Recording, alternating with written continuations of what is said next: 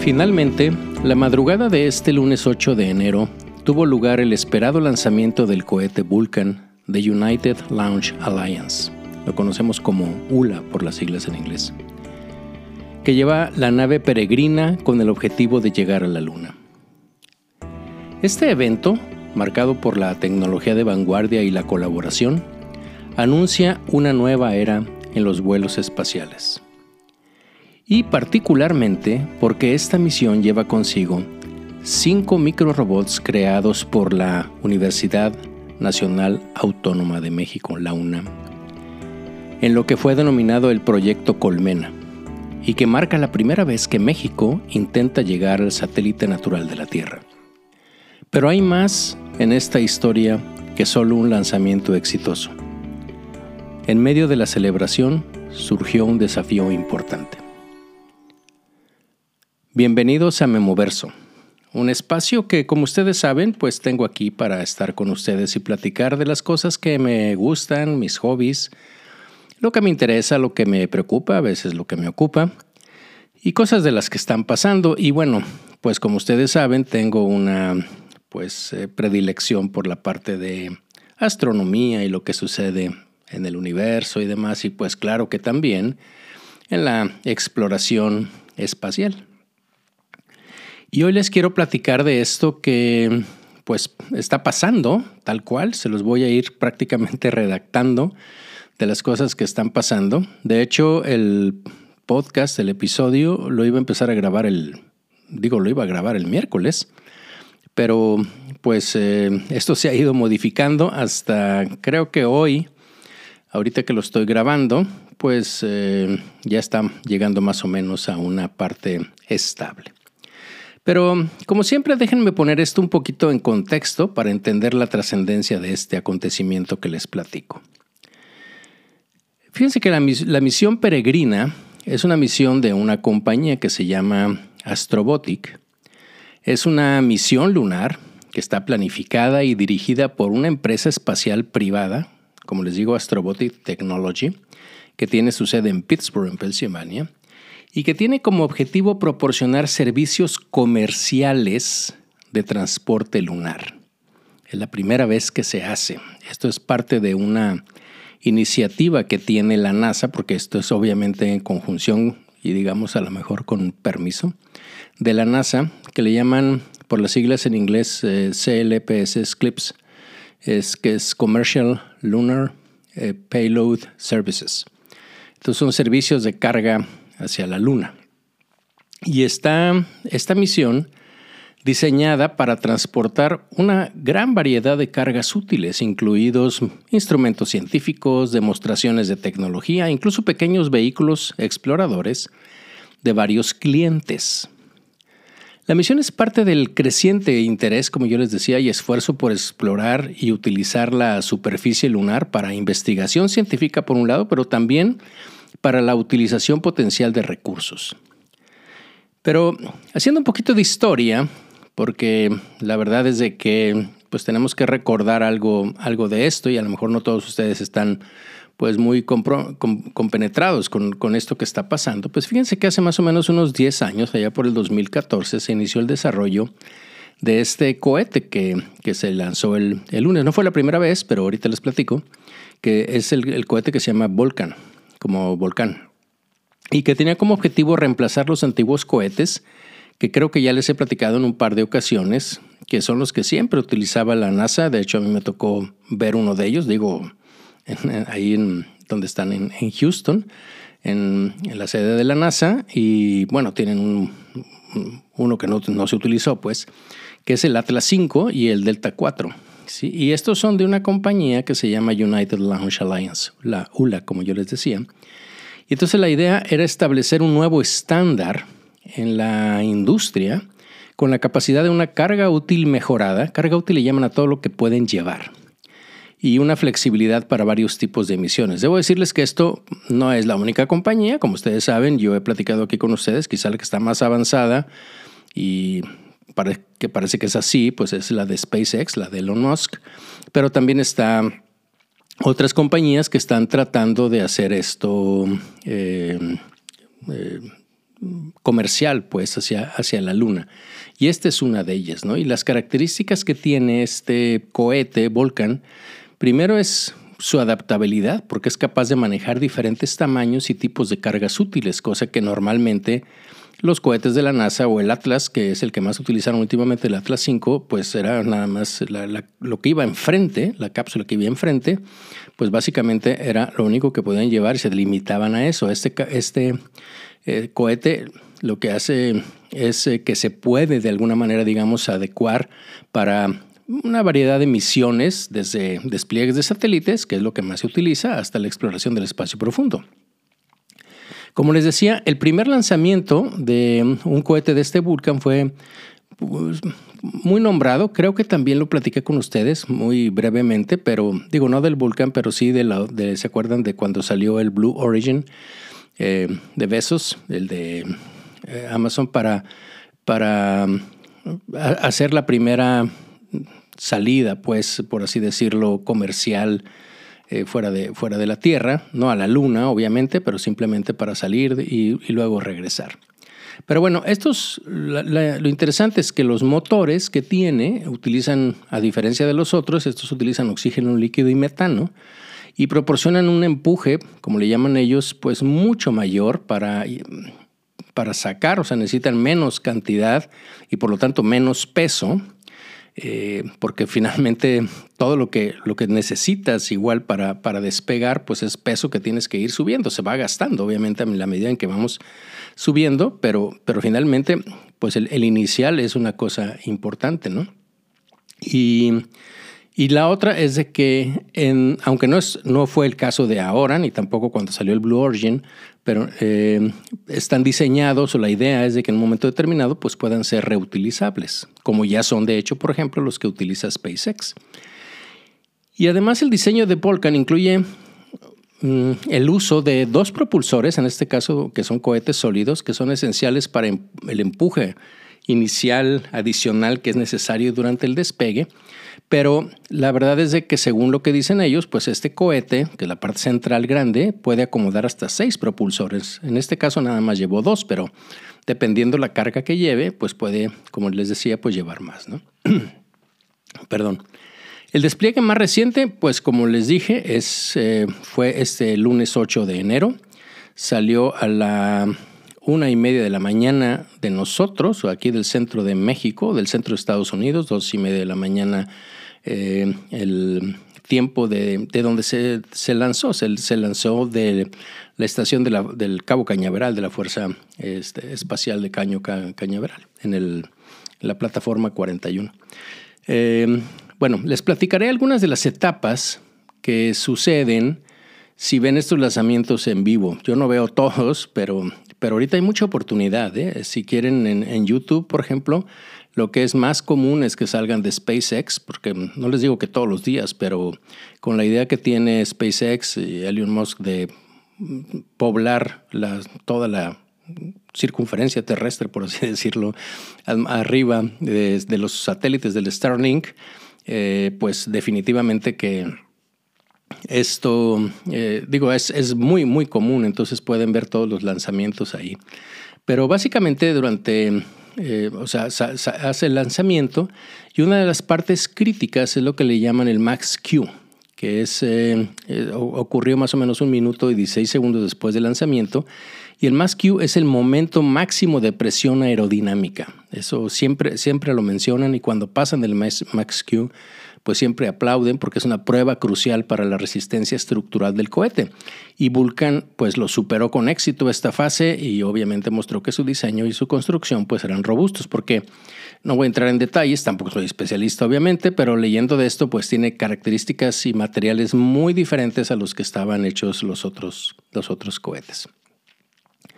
Después de este punto, los motores B4, que son los motores, los cohetes, esos propulsores que les dije que se utilizaron en Blue Origin, continuaron funcionando sin ningún problema hasta que se apagaron, como deben de apagarse, como a los cinco minutos después del vuelo. ¿sí? Y luego esto siguió eh, la separación de estos propulsores de, refuerzo, de estos dos cohetes que yo... Esto, esto normalmente se llama, cuando si lo están oyendo en inglés, se llama MECO, MECO que es eh, Main Engine Cutoff, cuando ellos cortan ¿sí? la, energía de la, de la, del, pues el motor principal finalmente, y es cuando ustedes ven que ya se, se separan.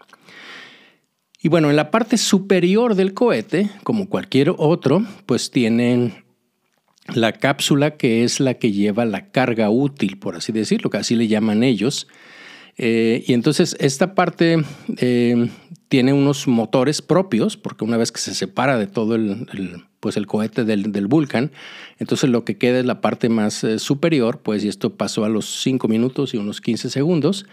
Y esto pues obviamente habla de que ya la carga útil, ya digamos que ya está en la órbita, ¿sí? ya salió pues de la parte de la atmósfera y entonces eh, se suelta el, el contenedor, por así decirlo, la parte más frontal que cubre y protege la carga durante el lanzamiento y obviamente este paso indica que el cohete pues ya había alcanzado las condiciones adecuadas para desplegar su carga. Entonces la suelta y en los siguientes 30 minutos el, el cohete pasa en una fase como de inercia, nada más de ir aumentando y aumentando y obviamente cambiando combustible.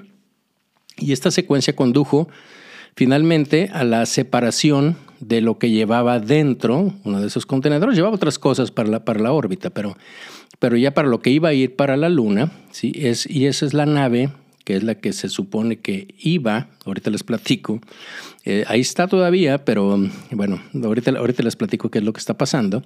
Eso, esa se llama la nave peregrina, ¿sí? Y eso sucedió ah, más o menos 50 minutos y 26 segundos después de, que se separó. Y digamos que toda la transmisión o la misión esa concluyó unas cuatro horas y media después del despegue, ¿no? Lo que marcó pues que el Vulcan que era una de las cosas que querían probar, totalmente nuevo, pues obviamente había funcionado.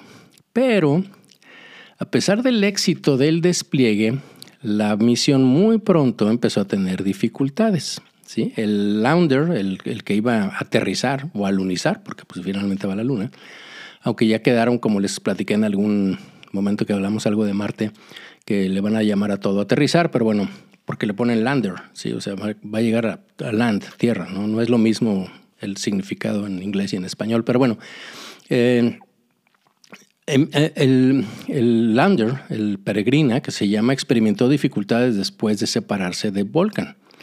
Y el módulo de aterrizaje, este que les digo, no se orientó. Si ustedes lo ven en las imágenes, pues imagínense que es como de esas pequeñas navecitas a las primeras, que es como una caja, pues, cuadrada que tiene unas patas y uno de sus lados está cubierto por, un, por unos paneles solares. Entonces resulta que no se orientó correctamente hacia el sol, ¿sí? lo que llevó a una rápida disminución de los niveles de sus baterías, porque se supone que todo esto pues allí se iba a ir cargando. Y este problema plantea o planteó y plantea pues un desafío muy importante para el aterrizaje planificado, un aterrizaje suave de la nave espacial en la Luna y que inicialmente estaba programado para el 23 de febrero del 2024. Iba a pasar mucho tiempo porque quieren hacer muchas pruebas en el Inter. ¿sí? Este, trae 20 cargas útiles a bordo, entre las cuales obviamente Colmena de la UNAM, de la que platicaremos en un ratito más, es la que, bueno, una de las que llevaba, de las 20 que llevaba, pero como les decía, la incapacidad del módulo de aterrizaje para mantener la orientación correcta en el espacio pues obviamente en aquel momento amenazó la capacidad para llevar a cabo el, pues el alunizaje previsto y obviamente pues muchos de los objetivos de la misión. Entonces a partir de este momento, eh, que les digo ya no estaban obviamente en la transmisión en vivo, esto ya pasó después, pues Astrobotic, que es la compañía de la que les platico, pues comunicó todos los avances en su cuenta de X, la anteriormente Twitter. Y pues como lo viví como una, haz de cuenta que es como una miniserie así con episodios de suspenso, pues les voy a ir platicando lo que sucedió en el tiempo, digamos casi en tiempo real, como les digo, desde que, desde que esto pasó hasta ahorita, eh, hace un, pues un, ratito, la, última comunicación que les voy a dar, y hoy, hoy, hoy que estoy grabando esto, que es 12 de enero, y lo estoy grabando ahorita a las seis y media de la tarde. Entonces vamos a empezar. Después, como les digo, de que pasó esto, el primer comunicado que mandó eh, Astrobotic dice, Tal, digo, más o menos tal cual, ¿sí? Lo voy a tratar de traducir y eh, a lo mejor reducir un poquito el contenido, pero bueno, básicamente voy a tratar de conservar casi todo lo esencial. Dice el primer comunicado, después de separarse con éxito del cohete Vulcan de United eh, Alliance, el módulo de aterrizaje lunar Peregrine de Astrobotic comenzó a recibir telemetría a través de la red de espacio profundo de la NASA. Esta es una red que ya tiene la NASA y que todas las compañías, incluyendo SpaceX, utilizan. Los sistemas de navegación construidos por Astrobotic que incluía la unidad principal de comando y manejo de datos, así como los controladores térmicos, de propulsión y de potencia, todos están encendidos y funcionando como se esperaba. Continúa. Después de la activación exitosa de los sistemas de propulsión, Peregrine entró en un estado completamente operativo. Desafortunadamente, se produjo una anomalía que impidió a Astrobotic lograr una orientación estable hacia el Sol. El equipo está respondiendo en tiempo real a medida que la situación se desarrolla y proporcionará actualizaciones a medida que se obtengan y analicen los datos. Este fue el primer comunicado. Pasaron un par de horas y, y dice el otro. Perdón. Seguimos recopilando datos e información nuestra, mejor evaluación de lo que vemos. El equipo cree que la causa probable de la orientación inestable del Sol es una anomalía de propulsión que, si se demuestra que es cierta, amenaza la capacidad de la nave espacial para aterrizar suavemente en la Luna. Ahí es donde empezaron a decir. Mientras el equipo lucha para solucionar el problema, la batería de la nave espacial está alcanzando niveles operativos bajos. Justo antes de entrar en un periodo conocido de interrupción de las comunicaciones, el equipo desarrolló y ejecutó una maniobra improvisada y muy arriesgada, diría yo, eso no lo dicen aquí, pero en, otras partes que lo leí, para reorientar los paneles solares hacia el Sol. Poco después de esta maniobra, la nave espacial entró en un periodo esperado de pérdida de comunicación porque al voltearla, entonces la parte, en ese momento en que ordenaron que se volteara, pues obviamente la, antena que manda la, información hacia la Tierra, pues obviamente la tuvieron que reorientar. Entonces dice, nosotros proporcionaremos más actualizaciones a medida que Peregrine vuelva a la estación terrestre o vuelva a ver la estación terrestre. Siguiente comunicado. Hemos restablecido con éxito las comunicaciones con Peregrine, después del conocido corte de comunicación. La maniobra improvisada del equipo logró reorientar el panel solar de Peregrine hacia el Sol. Ahora estamos cargando la batería. Vean cómo está y todo eso está pasando. Cuando está pasando en vivo, está estaba pasando el lunes. Y luego dice, la Junta de Anomalías de la misión continúa evaluando los datos que estamos recibiendo y está evaluando el estado de lo que creemos que es la raíz de la anomalía, un fallo dentro del sistema de propulsión. Estamos agradecidos por el gran apoyo que estamos recibiendo, desde mensajes en las redes sociales hasta llamadas telefónicas y mucha ayuda. Esto es lo que hace que la industria espacial sea tan especial, que nos unamos ante la adversidad. Un sincero agradecimiento de parte de todo el equipo Peregrine Mission One. Y sí, efectivamente, si ves ahí su cuenta, pues desde Elon Musk hasta Besos y mucha gente importante, evidentemente, pues este, se solidarizó con ellos. Bien, siguiente comunicado, número 4. Dice, desafortunadamente, parece que la falla en el sistema de propulsión está provocando una pérdida crítica de propulsor, o sea, del combustible que lleva. El equipo está trabajando para intentar estabilizar esta pérdida, pero dada la situación, hemos priorizado maximizar la ciencia y los datos que podemos capturar. Estamos actualmente evaluando qué perfiles de emisión alternativos pueden ser factibles en este momento.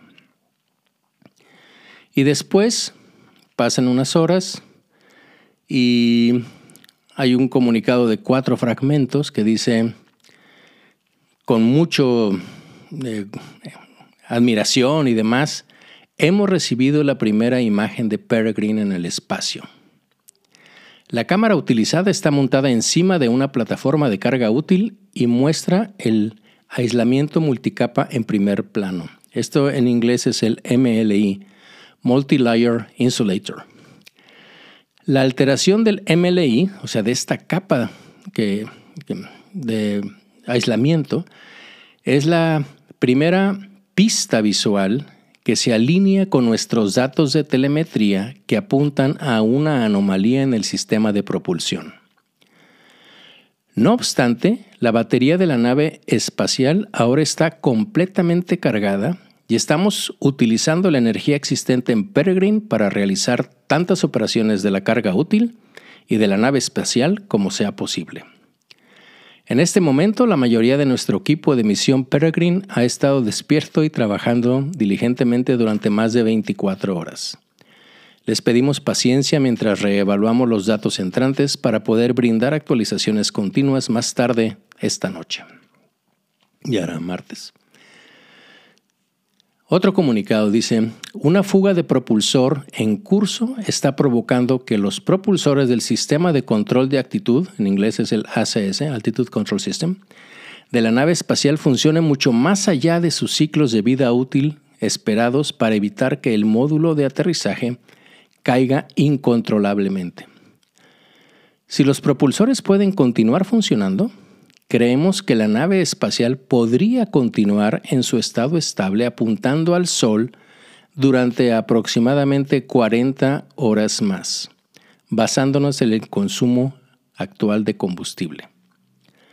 En este momento, el objetivo es acercar a Peregrine lo más posible a la distancia lunar antes de que pierda la capacidad de mantener su posición orientada al Sol y posteriormente pierda potencia. Y ahí se quedó.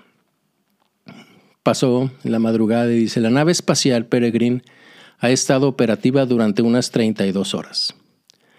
De la noche a la mañana, el equipo se enfrentó a otro problema de apuntamiento de la nave espacial. La nave espacial comenzó a inclinarse lejos del Sol y redujo su generación de energía solar. El equipo pudo actualizar el algoritmo de control y solucionar este problema. Las baterías están completamente cargadas. Dada la fuga del propulsor, desafortunadamente no hay posibilidad de un aterrizaje suave en la Luna.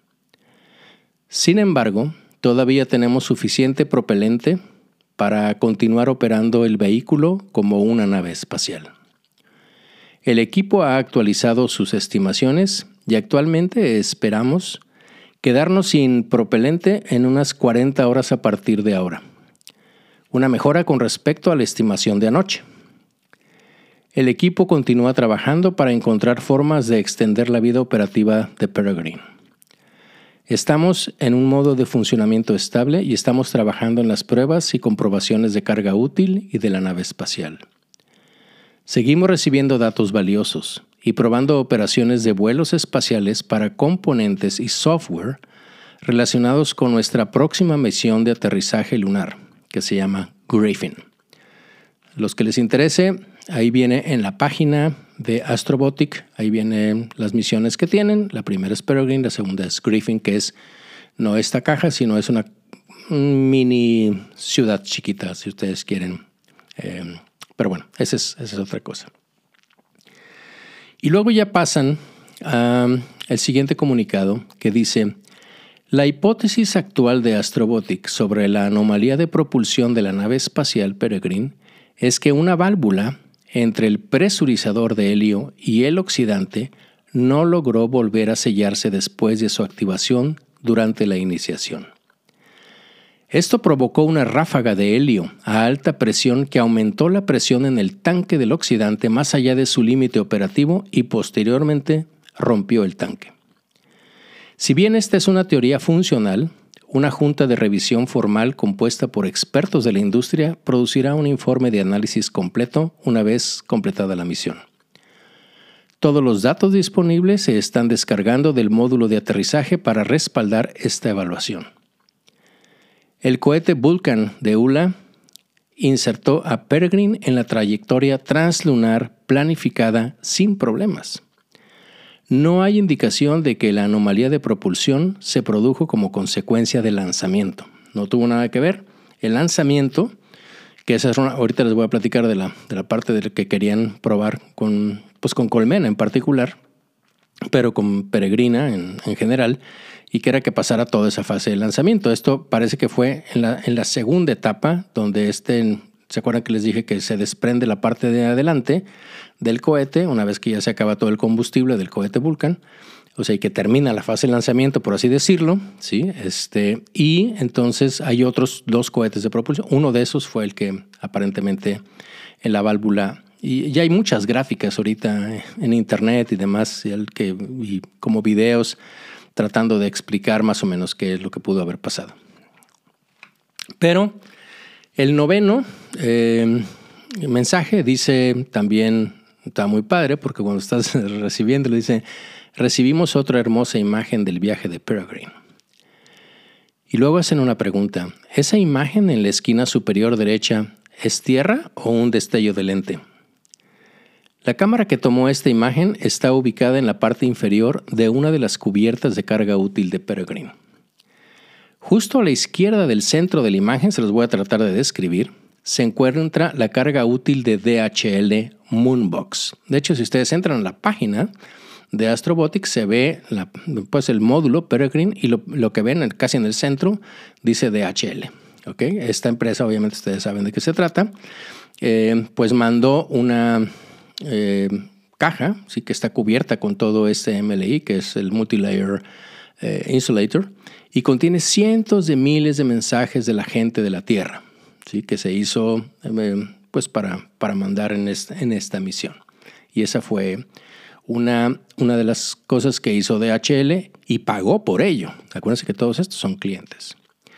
Y luego, a la derecha del Moonbox, este que les digo, y cerca de la parte inferior central de la foto está la cápsula del Pocari Suite Lunar Dream, que es de otra compañía que es Astroscale. Esta fue la primera carga útil bajo contrato de, las que se llegó, de Astrobotic, y contiene mensajes de niños de todo el mundo, ¿sí? con la idea de pues, lo que es regresar a la Luna, que sea una etapa previa a llegar a Marte y a otros planetas, etc. Entonces todo eso este, también lo pagaron, fue la primera. De hecho, si entran en la página, el, el motivo de la página, bueno, obviamente ahorita está informando de todo esto, pero, pero es, este, ¿qué quieres mandar? O sea, vienen los datos para que los contactes y que digas tú qué es lo que tú quieres mandar y te hacen cotización y te hacen todo eso, ¿no?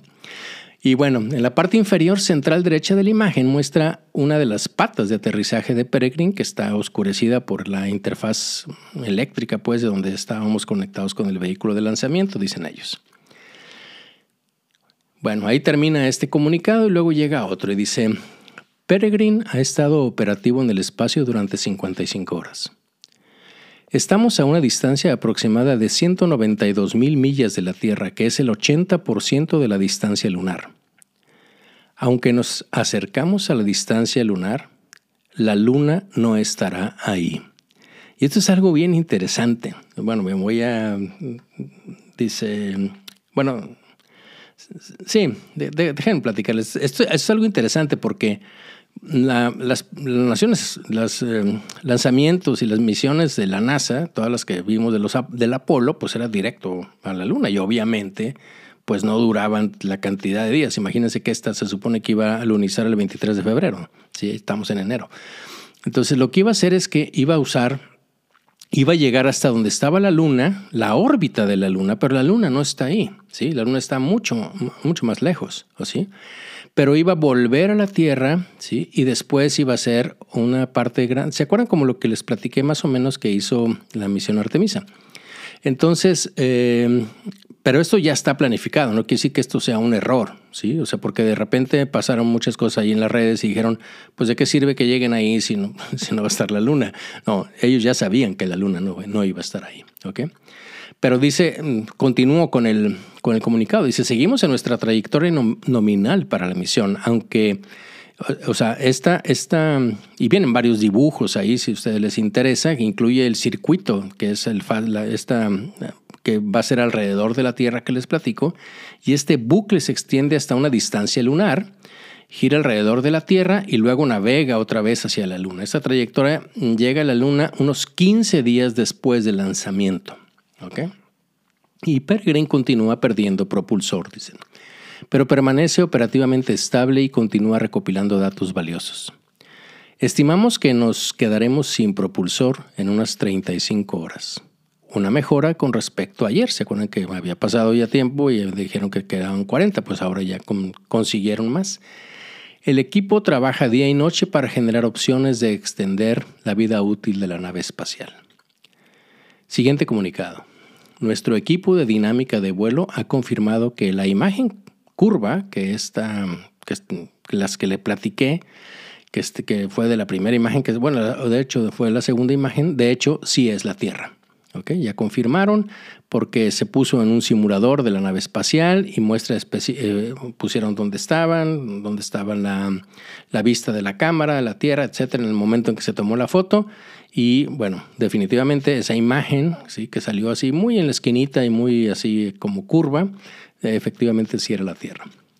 Continúa el comunicado, dice, Peregrine permanece estable y completamente cargado, la nave espacial continúa transmitiendo datos valiosos, estamos ahora a 200.000 millas de la Tierra, que es aproximadamente el 84% del camino a la distancia lunar. A partir de alrededor de las 7 pm, tiempo del este, entraremos en un periodo esperado de 9 horas de pérdida de señal, nuestro periodo más largo sin comunicación hasta ahora. Esperamos restablecer la comunicación con la nave espacial nuevamente alrededor de las 4 de la mañana. No creen que me levanté a esa hora, pero un poco después sí. Y estimamos que la nave espacial le queden unas 36 horas de propulsor. Otra mejora desde esta mañana. Pasó el tiempo y otro comunicado. A medida que Peregrine emerge de un apagón de comunicaciones planificado con la red terrestre DSN, que se llama que es por las siglas en inglés Deep Space em, em, Network de la NASA, nos complace anunciar que los esfuerzos del equipo para recopilar datos de carga útil han sido fructíferos. Y esto fue gran, una gran noticia. Hemos recibido con éxito los datos de las nueve cargas útiles diseñadas para comunicarse con el módulo de aterrizaje. Las diez cargas útiles que requieren energía la han recibido, mientras que las 10 cargas útiles restantes a bordo de la nave espacial son pasivas, esas iban para allá pero no estaban requiriendo energía. Estas cargas útiles ahora han podido demostrar su capacidad operativa en el espacio y los equipos de carga útil están analizando el impacto de este desarrollo ahora. Estamos orgullosos del equipo de la misión por lograr esta increíble hazaña en circunstancias tan desafiantes. Y luego viene una eh, tabla o diapositiva, como le quieran poner, donde vienen las, eh, las 10 cargas útiles que han recibido el poder, o sea, por parte de los paneles solares. Y la segunda es Colmena, ¿sí? Eh, que es del Instituto de Investigaciones Espaciales y de la Agencia Espacial Mexicana, que es la que les voy a platicar un ratito más. Y obviamente cuando te metes a la, pues al, a Twitter o al ex de, de estas eh, instituciones de la UNAM, pues se ve donde eh, el doctor Gustavo Medina, que es el, pues, el, responsable de esto, y el equipo que está ahí, pues obviamente cuando reciben esto, eh, señal de colmena, pues de que está transmitiendo, pues eso es fabuloso, ¿no? Se brincaron y todo lo demás. Entonces, hay otro comunicado que dice, desde que recibió energía y telemetría la carga útil del Little Rover en la imagen, porque ahora mandan otra imagen, ha enviado un mensaje desde el espacio. La NASA también ha publicado una evaluación científica preliminar en su, en su página, pues también si los quieren estar, la nasa.gov. Y la NASA había mandado cinco eh, equipos, cinco instrumentos para, para la Luna. ¿okay? Eh, de los cuales eh, tiene copias, al menos eso lo estoy eh, sacando de, de, otras partes de, que lo leí en la página de la NASA, de cuatro de ellas tiene copias, de una de ellas no tiene copia para mandarlo, o sea, bueno, duplicados pues de estos equipos para mandarlo en siguiente misión. Pero dice, dos de las cargas útiles están realizando mediciones ahorita, ¿sí? Por eso, por eso este trayecto, aunque no va a llegar y no va a lunizar y demás, sigue siendo muy útil porque dice está realizando mediciones del entorno de radiación en el espacio interplanetario alrededor de la Tierra y la Luna. Los dos instrumentos que les digo es el NSS y el ETS, ¿sí? son sistemas para medir eh, radiación. Miden componentes del espectro de radiación, lo que proporciona información complementaria sobre la actividad de los rayos cósmicos galácticos y el clima espacial resultante de la actividad solar. Estos datos ayudan o ayudarán pues a caracterizar el entorno de radiación interplanetaria para los seres humanos y la electrónica. Actualmente estimamos que a la nave espacial le quedan unas 48 horas de propulsor dice Astrobotic en el comunicado, lo que supone una mejora significativa con respecto a ayer. Nuestras estimaciones de la esperanza de vida de los propulsores han cambiado debido a que la tasa de fuga se ha ralentizado. Se espera una disminución de la tasa de fuga a medida que cae la presión. Si dentro del tanque obviamente cae la presión, y obviamente pues ahora se está fugando menos, por eso está extendiéndose. Pero ellos mismos dicen, puede haber algún cambio en el tamaño de la ruptura del sistema de propulsión a medida que disminuye la presión o algún otro factor que dificulte la predicción de cuánto va a durar. Peregrine ha estado operando en el espacio hasta este momento que les platico durante tres días y medio. Ahora está a 225 mil millas de la Tierra, que es el 94% de la distancia lunar. Ya vamos terminando, ¿eh? ya vamos llegando hasta donde estamos hoy. Peregrine es otro comunicado, ha estado operativo en el espacio, ahora, ya es hoy, durante más de cuatro días. La nave espacial permanece estable y operativa y actualmente se encuentra en un periodo de pérdida de señal planificado durante aproximadamente otra hora y media. La tasa de fuga en Peregrine ha seguido disminuyendo y se estima que la nave espacial ahora tiene 52 horas de propelente restante. Nuestros ingenieros continúan trabajando en soluciones para extender la esperanza de vida y existe un creciente optimismo de que Peregrine podría sobrevivir mucho más tiempo de lo que se estima actualmente. Y por último, a las 6 de la tarde de este 12 de enero, que estoy grabando el, bueno, ya ahorita ya no son las 6, ya son las 6.45, Em, el comunicado más reciente que hay dice, Peregrine permanece operativo a unas 238 mil millas de la Tierra, lo que significa que hemos alcanzado la distancia lunar. Como publicamos en la actualización 10, la Luna no está donde está la nave espacial ahora. Y ahí viene un gráfico.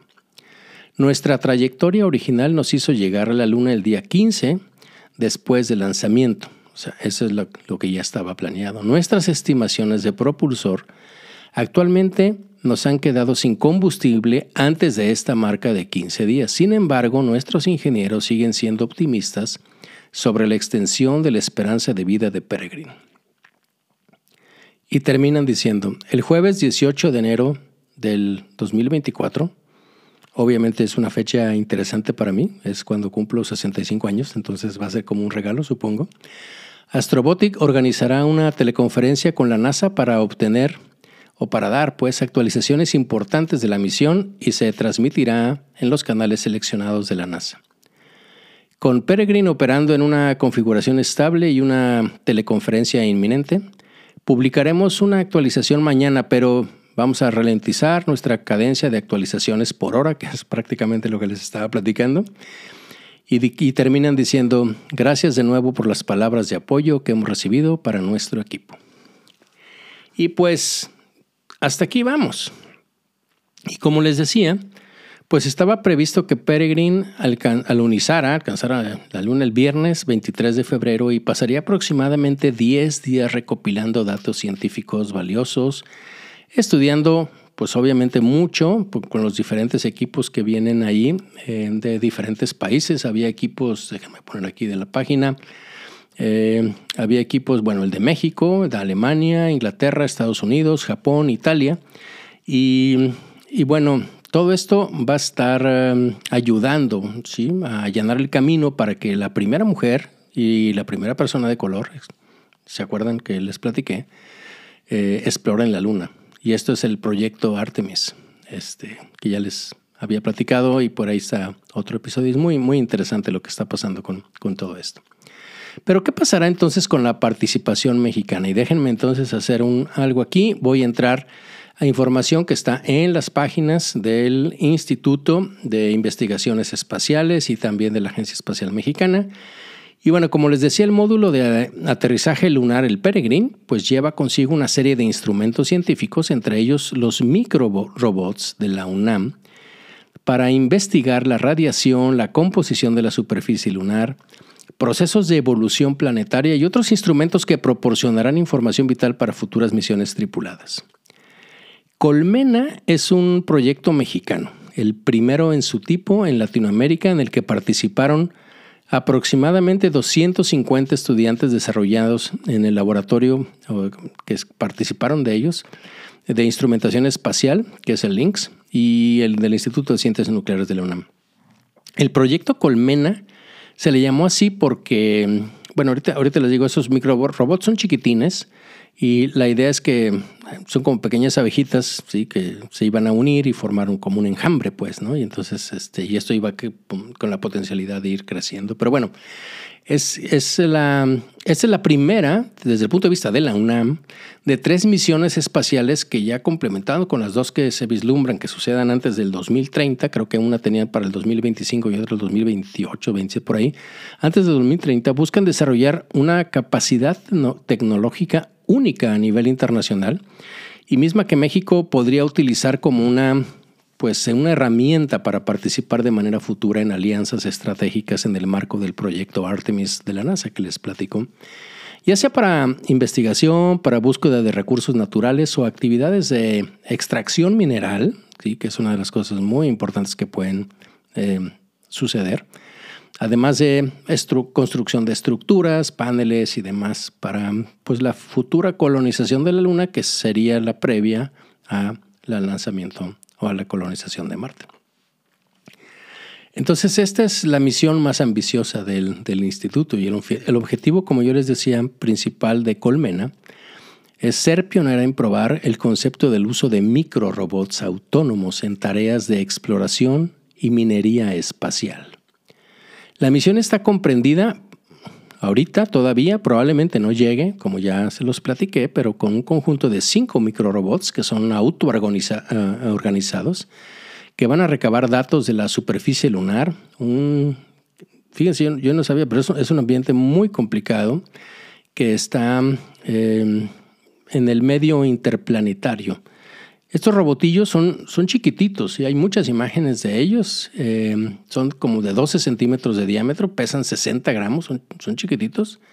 Y los, em, la, la, idea es que estos robots anden como a unos escasos centímetros de la superficie, que se llama, e, ese polvo, ese, eh, la tierra lunar se le llama regolito. Es un polvo que está formado por granos sumamente finos y regulares, pero son muy abrasivos. Y la idea es que este pequeño, como les decía yo, enjambre, pues eh, demostrara su capacidad para primero sobrevivir, luego moverse y comunicarse en medio de una capa de regolito que es aún más fina y que está levitando como unos 20 centímetros de la superficie. Y esta capa de polvo es parte de la misión científica de Colmena, porque estas características agresivas eh, han sido el obstáculo para muchas cosas que se planea que se hagan en el futuro. Y el estudio de ellos, en lo que está participando la UNAM, permitirá analizar la factibilidad de construir estructuras sobre superficies planetarias, en particular ahorita con, la Luna, pero bueno, piensan que muchas cosas se puede semejarse en otros planetas igual, y utilizando estos enjambres de robot autoorganizados. Entonces lo que mandaron eh, digamos, la carga útil de colmena que está producida por el, por el Instituto de Investigaciones Espaciales, eh, básicamente son dos cosas. Los rovers, ¿sí? los cinco robotitos estos, y un módulo que se llama TTDM, que es Telemetry, Telecommunications and Deployment Module. Es un, módulo de telemetría y de telecomunicación. Finalmente se tiene que comunicar, ¿sí? lo que están encontrando acá. Entonces, les voy a platicar lo que viene sobre esta misión en la página del Laboratorio de Instrumentación Espacial de la UNAM a cargo del doctor Gustavo Medina Tanco, como les decía. Y ahí viene, eh, obviamente, yo los, los estoy tomando, pues antes de que es, pues esté en la página, antes de que supieran todo lo que está pasando ahorita. Entonces, hay cosas como de intención, hay cosas como de lo que, lo, que se quería hacer con esta, con esta misión. Entonces, la primera fase que ellos tienen, pues obviamente la fase de lanzamiento, ¿no? Donde Colmena sabemos que despegó a bordo del módulo lunar Peregrine de la empresa Astrobotic en la misión Peregrine Mission 1, eh, la cual será, bueno, ahí vienen ellos, será lanzada a bordo del cohete Vulcan, pues obviamente ya sabemos que todo eso pasó desde el Space Launch Complex eh, número 41 de la estación de Cabo Cañaveral. Eh, fíjense que ellos mismos dicen el despegue era un punto muy crítico para Colmena, ya que es cuando se enfrenta al máximo estrés mecánico, ¿se acuerdan que yo les decía? provocado por estas vibraciones de lanzamiento generadas por el esfuerzo del cohete al abandonar la atmósfera terrestre. Entonces, por eso era, querían ver primero si, pues, si seguía armado. Este, ahora ya sabemos que sí, porque ya se comunicó con ellos. Dos, la segunda fase era la trayectoria. En su viaje, la misión cruzará por los que, lo que se llaman, creo que esto no les he platicado, pero bueno, son los anillos de Van Allen, que es eh, en la zona de la magnetosfera, que, que, digamos, llenas de partículas altamente cargadas provenientes del, del viento solar.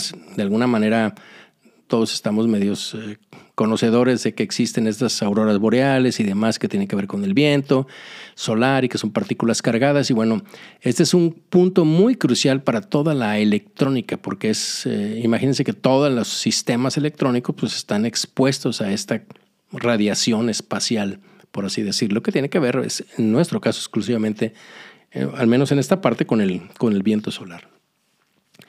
La siguiente etapa pues era el alunizaje, ¿no? Porque una vez que el lander haya llegado a la luna, pues pasarán entre ellos eh, lo, lo planearon así y se me hizo muy interesante por lo que quieren por lo que quieren estudiar. Uno o dos días terrestres, porque acuérdense que un día son como 14 días de allá. Este, digo, un día de allá eh, es como 14 días de acá.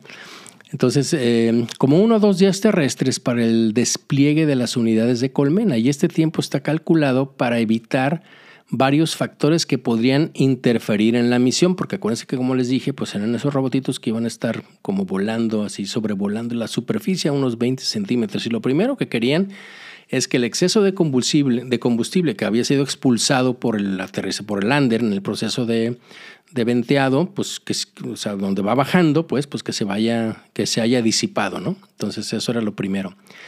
La segunda es que el regolito que había sido todo este polvo, ¿sí? Este agitado por el aterrizaje, pues que ya se hubiera asentado. Sí, acuérdense que allá no tenemos atmósfera, la gravedad es mucho menor, entonces por eso se querían esperar un par de días y los otros eh, para que los otros rovers que también llevan, porque llevan otros eh, robots, ¿sí? otros rovers pues, de otras compañías, pues que ya se hubieran alejado a sus misiones y que no estuvieran interrumpiendo ahí alrededor del, de Peregrina, del lander, ¿no? de, lo que llegó. Y luego em, empieza la siguiente fase. Ya una vez que esperaron, empieza lo que ellos le llamaban la fase de despliegue porque lo primero que va a encenderse pues es este TTDM, el módulo este de telemetría que les decía, el cual realizará una secuencia de verificación de todos los sistemas y obviamente una vez que suceda esto va a liberar a los robots y luego se van a catapultar, van a, salir, van a ser lanzados los robots a través de una digamos, solicitud de liberación enviada desde la Tierra, ¿sí? a, a través del TTDM y así es, como iban a activar el sistema que los lanzará sobre la superficie lunar.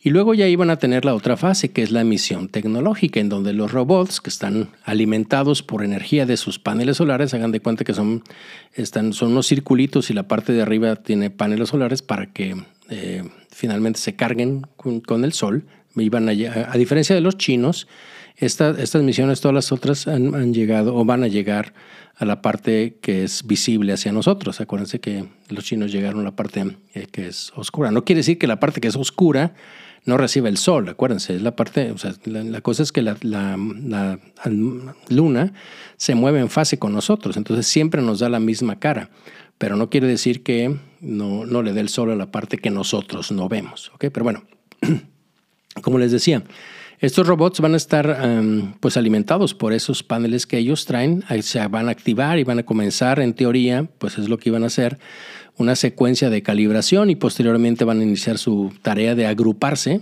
¿sí? eso sí va, pues se vería muy padre, no sé si lo iban a filmar o no, digo, con las cámaras del, del lander, este, se iban a buscar mutuamente y esta fase va a durar aproximadamente o duraría aproximadamente unas tres horas que es la parte que les digo que es la misión tecnológica de despliegue de esto. Y luego ya viene la parte científica, que es una vez que ya están aglomerados entre sí, los robots comenzarán a transmitir señales al TTDM y a partir de este momento dedicarán su energía a la medición de los parámetros para la caracterización de este plasma polvoroso, este polvo lunar que tiene una carga electrostática. ¿sí? Y esta fase va a concluir con el apagado de los robots, el cual va a ocurrir la llegada de la noche lunar, que equivale a unos 14 días terrestres, como yo les decía. Y después hay un, así como, como en Marte, no sé si han visto las películas, pero que allá se ven como el Sol, Sol 1, Sol 2, Sol 3, bueno, pues acá el segundo amanecer lunar. Y entonces en esta fase existe la posibilidad, dicen ellos o decían ellos ahí en su página, que los robots se reactiven. Este evento se considera como un o se consideraría pues como un suceso extendido, dado que tampoco hay certeza de que el módulo lunar peregrino haya logrado sobrevivir la noche lunar, ¿sí? La noche lunar de 14 días de nosotros, sin energía, pues porque ya no va a estar, em, ¿cómo se llama? Ya, ya, no, ya no va a estar recibiendo sol.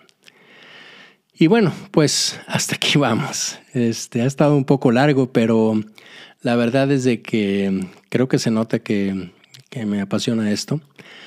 Pero la verdad es que creo que esta misión es una, es una gran hazaña, ¿no? Por, por muchas situaciones que les platiqué. primero es pues, porque es la primera en la que intenta alunizar una nave después de más de 50 años. ¿sí? Porque finalmente les platiqué de Artemis, pero se acuerdan que esa nada más llegó a la Luna. De hecho, llegó mucho más allá, ¿sí? Porque era, era parte de lo que querían, ver si podían poner una como estación espacial lunar en órbita y demás, muchas otras cosas que quisieron hacer, pero finalmente nadie, nadie bajó. La siguiente fase de Artemisa va a bajar un, eh, una nave y la siguiente es cuando va a bajar ya humanos, ¿no? Pero esta, esta fue la primera en regresar con intention, la intención de regresar. La otra es que fue la primera de una empresa privada. ¿sí? Y como les digo, si van a su página, ahí sigue, sigue existiendo esto y si ustedes quieren mandar otra cosa, este, pues bienvenidos, ahí lo, pueden cotizar. La otra es que fue la primera con un cohete diferente, con el Vulcan, a diferencia de los Atlas 5. ¿sí? Digo, hablando diferente de lo que, para ir a la Luna, diferente de lo que está haciendo eh, SpaceX con la idea, porque básicamente su mm, cohete que ya les he platicado, eh, pues la idea es que con ese van a ir a Marte, pero bueno, ese es otro, ¿no? Eh, la otra es que fue la primera que tenía cargas, por así decirlo, o sea, pagadas, ¿no? O sea, no era cosa que mandara la NASA, que, que mandara un gobierno, sino que tú podías hacerlo y de hecho hubo, como ya les platiqué, un par, hubo muchas otras cosas que, que mandaron por ahí, incluso mandaron ADNs y mandaron, en fin, este, hasta de un perro, creo que, creo que mandaron, mandaron muchas, muchas cosas ahí, pero bueno, los que podían pagar pues lo hicieron. Y la otra cosa, pues claro que es la primera misión mexicana. Entonces, la verdad es que felicidades, porque yo creo que se ha logrado mucho, se ha aprendido más, según todo lo que dicen y lo que se está publicando, para seguir en, pues en qué les digo, en la ruta de la presencia interplanetaria de nuestra conciencia humana, porque finalmente, pues eso es lo que, lo que queremos hacer, creo. Bien, pues espero que les haya gustado. Eh, no sé si hay alguna cosa nueva. Como les digo, parece que esto, a menos que tengan alguna novedad, y tampoco este es noticiero, ¿no? Simplemente me quise esperar para, pues, para ir viendo cómo, cómo iba evolucionando esto. Y como ya se dieron cuenta, pues hasta ahora más o menos ya quedaron las cosas estables y no van a decir nada hasta el próximo jueves. Y bueno, pues espero que que les haya atraído esto. Hay mucha información, como les digo, en, pues en las páginas, en, YouTube y pues en varios de, de, internet, no se diga en lo que antes era Twitter, en X, ahí lo pueden, lo pueden buscar. Y bueno, pues muchísimas gracias por su atención. Como siempre, si tienen alguna sugerencia, comentario, algo que quieran decirme, pues por favor en las diferentes redes sociales donde publico este podcast o si no, pues al correo electrónico de memulizondo memoverso.mx o a la página de memoverso.mx. Agradecería mucho ahí todo lo que me quieran poner. Y bueno, pues eh, este es el primer eh, episodio de Memoverso de este año. Les deseo lo mejor en su vida personal, en su vida profesional. Muchas gracias por escucharme, por seguirme, por eh, pues promover, porque creo que ha ido creciendo pues más de lo que yo pensaba, al menos de lo que me doy cuenta o de lo que me dicen este, este podcast. Entonces les agradezco realmente mucho por suscribirse y por promoverlo. Y bueno, pues nos escuchamos en la próxima.